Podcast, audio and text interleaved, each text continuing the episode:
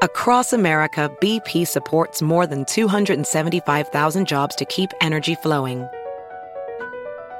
Jobs like updating turbines at one of our Indiana wind farms and producing more oil and gas with fewer operational emissions in the Gulf of Mexico. It's and, not or. See what doing both means for energy nationwide at bp.com slash investing in America. Welcome to the Pants Cast, brought to you by Lululemon, a show about all things pants. My guest is Matt James, former NCAA player and Lululemon ABC pant enthusiast. Hi, great to be here. Matt, tell us all about those ABC pants. The comfort, They're like the pants I put on when I don't want to wear pants. versatility, You could wear these pants to a wedding, but you could also wear these to a cookout. and what about style? They're like if casual and cool had a baby. Well, it's clear why you're an ABC enthusiast. Pleasure having you and your pants on the show. Thanks for having us. Find the shockingly comfortable ABC pants at lululemon.com.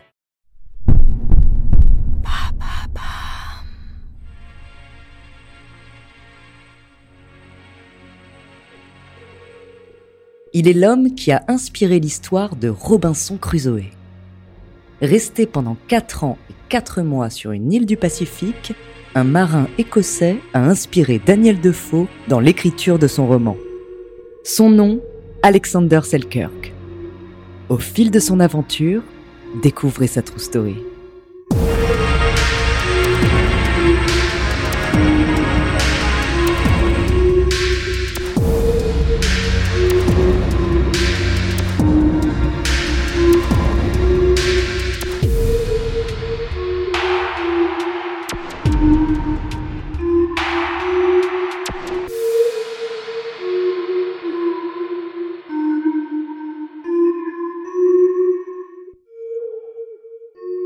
Bonjour, ici Andrea Brusque, bienvenue dans True Story.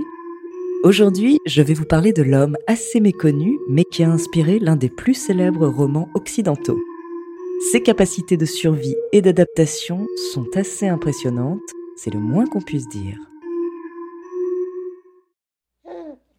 Alexander Selkirk est né à Lower Largo, en Écosse, en 1676. Il est le septième et dernier garçon de John Selkirk, un tanneur. Alexander est un garçon turbulent qui se montre vite ombrageux et violent. En 1695, alors âgé de 19 ans, Alexander quitte l'Écosse. Suite à une affaire de tenue indécente dans une église, il décide de prendre la mer pour fuir sa communauté.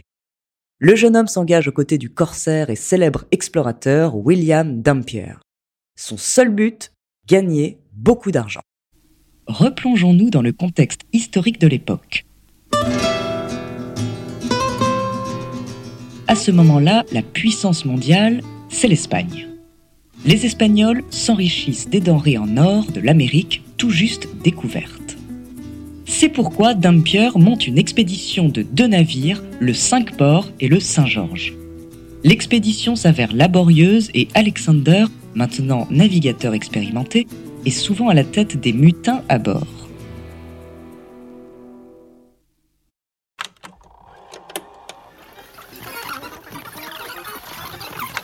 1704.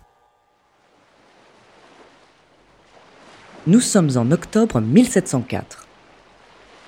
Massatiera, située à 650 km à l'ouest des côtes chiliennes, est la plus grande île de l'archipel Juan Fernandez.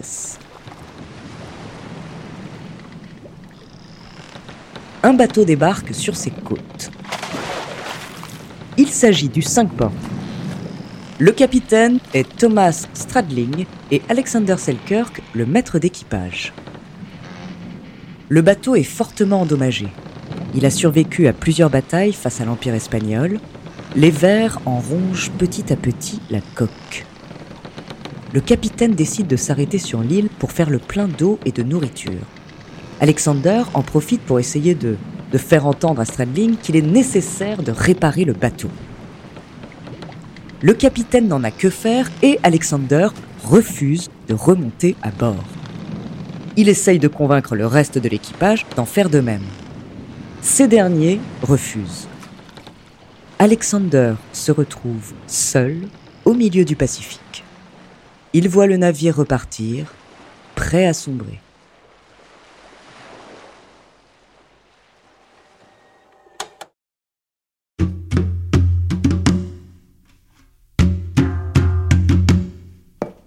Selkirk se retrouve livré à lui-même avec pour seule compagnie un fusil, un mousquet, de la poudre, un couteau, une bible, du couchage, quelques outils et un peu de tabac. Le corsaire attend patiemment dans l'espoir qu'un navire passe rapidement. La première année est la plus dure dans sa survie. Il reste près du rivage de l'île en scrutant l'océan. Au début, il ne mange que des poissons et des crustacés quand il a vraiment faim. Alexander est finalement chassé de la plage par les morses et les phoques, qui viennent s'y accoupler par milliers. L'homme se replie sur l'île. Un jour, un navire passe. Alexander, heureux de voir un bateau, leur fait de grands signes. Il est trop tard lorsqu'il réalise que ce sont les ennemis, les Espagnols.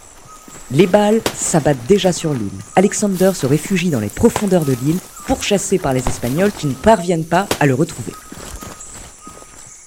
Une seconde fois, un navire arborant le pavillon de roi catholique approche. Cette fois-ci, Alexander reste caché.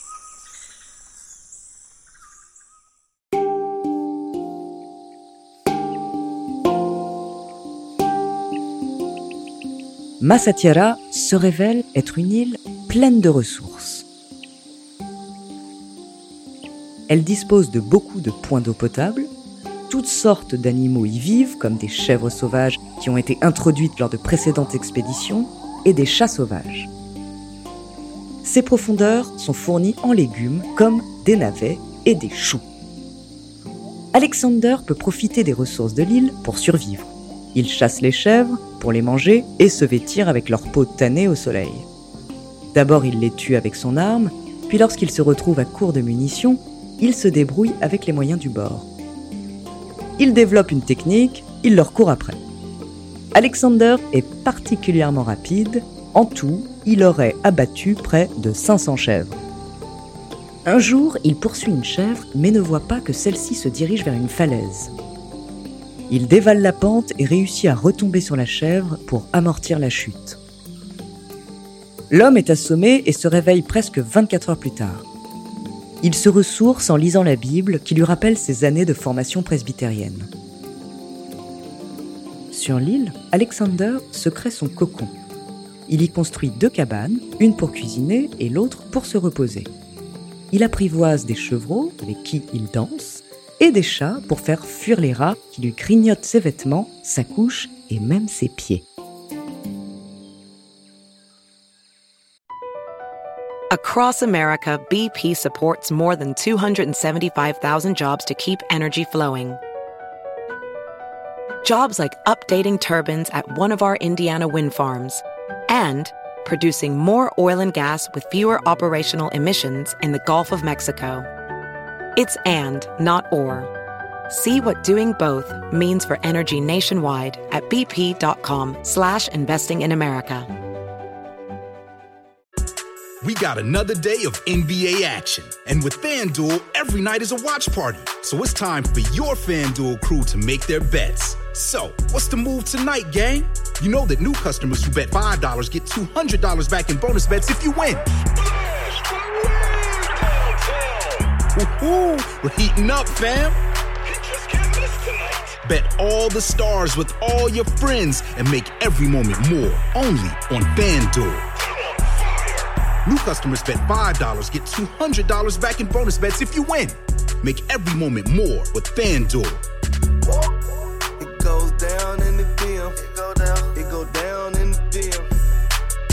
21 plus and present in Virginia. First online real money wager only. $10 first deposit required. Bonus issued is non-withdrawable bonus vest that expires seven days after receipt. See full terms at fanduel.com slash sportsbook. Gambling problem? Call 1-800-GAMBLER.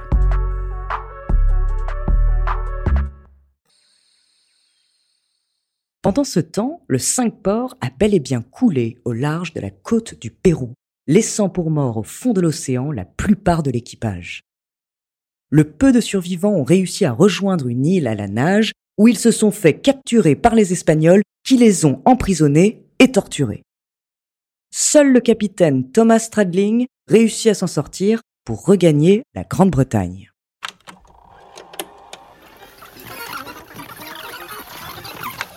« 1709. Nous sommes le 1er février 1709. Deux bateaux passent à proximité de la plus grande île de l'archipel, Massa Tierra. À leur bord, le capitaine est Woods Roger, et parmi l'équipage, le plus célèbre explorateur, William Dampier. Sur la plage, Alexander leur fait signe et allume un grand feu. Les bateaux accostent sur les rives de l'île. Le sauvetage est donnant-donnant. Beaucoup des membres de l'équipage souffrent du scorbut, une carence en vitamine C. Alexander leur fournit les fruits nécessaires à leur rétablissement.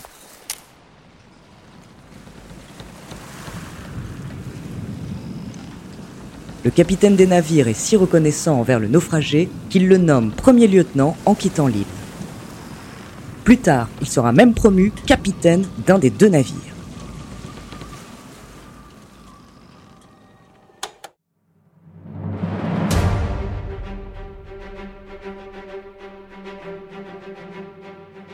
Alexander participe à quelques raids avec Roger. Finalement, il débarque à Londres en 1711 le corsaire fait écrire par son sauveteur Woods Roger son récit dans Voyage autour du monde, commencé en 1708, fini en 1711. Il acquiert rapidement une notoriété et les journalistes et conteurs sont curieux d'entendre son récit. Mais ses vices refont vite surface. Il est accusé d'avoir agressé un charpentier et se réfugie dans son village natal.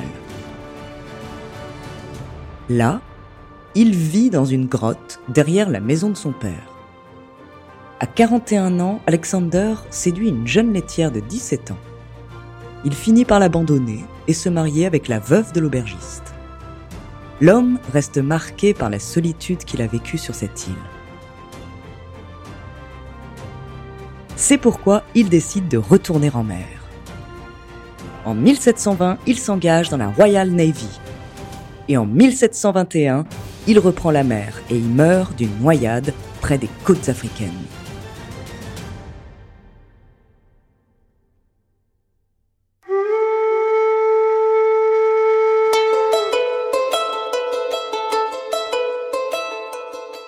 Selon la légende, l'auteur Daniel Defoe aurait rencontré Alexander par hasard alors que ce dernier errait dans les rues vêtu de peau de chèvre et d'un bonnet. C'est ainsi que serait née la célèbre image de Robinson Crusoe. Mais la légende de Robinson a fini par effacer celle de Selkirk. Pour la petite histoire, l'île Massatiera a été rebaptisée Robinson Crusoe en l'honneur du naufragé. Une des îles inhospitalières et isolées a elle été appelée Alejandro Selkirk. Les chercheurs commencent à s'intéresser à l'histoire d'Alexander L'aventure du véritable Robinson Crusoe fait surface auprès du public dans les années 2000 et en 2005, des traces de son campement sont retrouvées sur l'île. Des contes, des BD et même un film d'animation coproduit par le Chili retracent sa véritable histoire.